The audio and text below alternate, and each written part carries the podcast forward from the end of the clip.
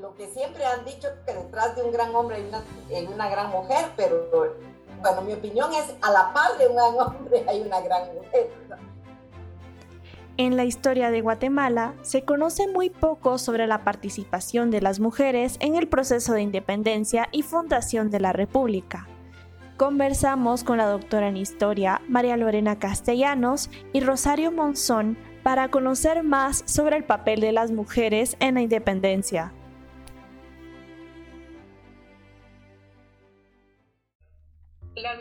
En general, eh, yo le podría decir que eran como el poder detrás del trono, y eso eso este, ha visto en muchísimos casos.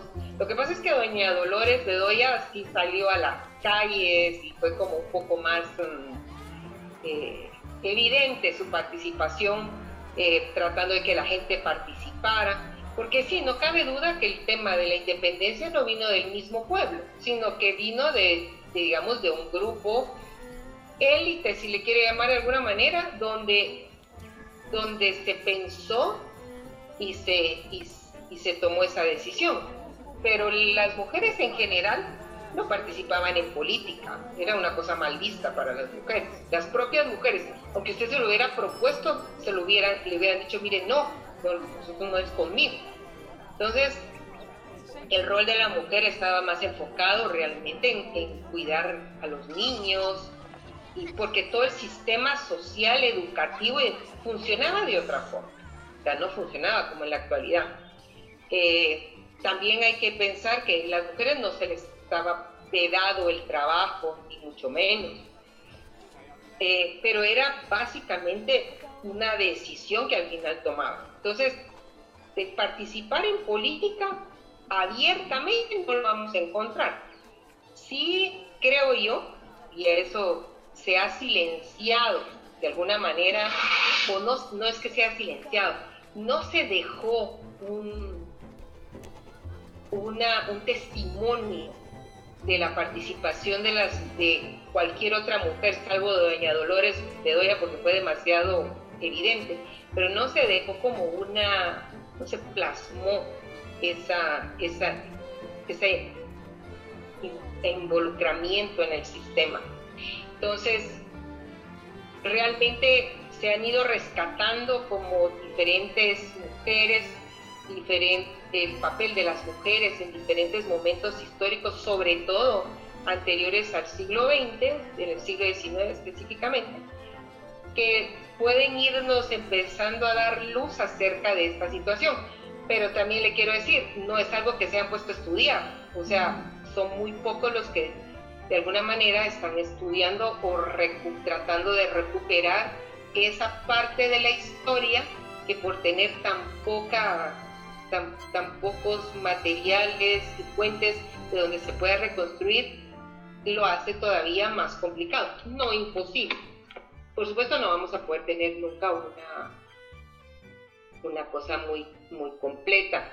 Tenemos a, a, eh, a, la, a García Granados, a la Pepita, que ella fue una mujer como revolucionaria de su época y que salía y que era no era políticamente correcta tampoco para la época y por eso también tuvo mucho mucha presencia digamos en, en, esas épocas pero así son son figuras como eh, una que otra que se van rescatando Anita Aparicio es una autora, escribió que se llama El espejo, las mujeres del espejo, en el espejo.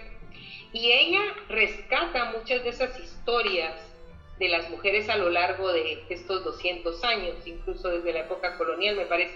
Así que para quien quiera profundizar en el tema ese, yo sugeriría ese libro.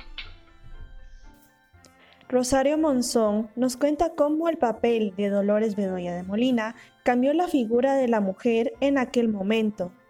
María Dolores Bedoya de Molina, esposa de Pedro Molina, de ideología liberal, ella, increíble la mujer. Eh, fue una de las pocas mujeres que realmente se animó a estar dentro de los círculos, como eh, digamos, políticos, estar inmiscuida en todo este movimiento político a la par de su esposo. Ella visitaba lugares, barrios, animaba a las mujeres a, opinar, porque realmente la mujer estaba relegada a su casa. No era bien visto que anduviera en la calle hablando de política, ni muchas cosas, ni mucho menos.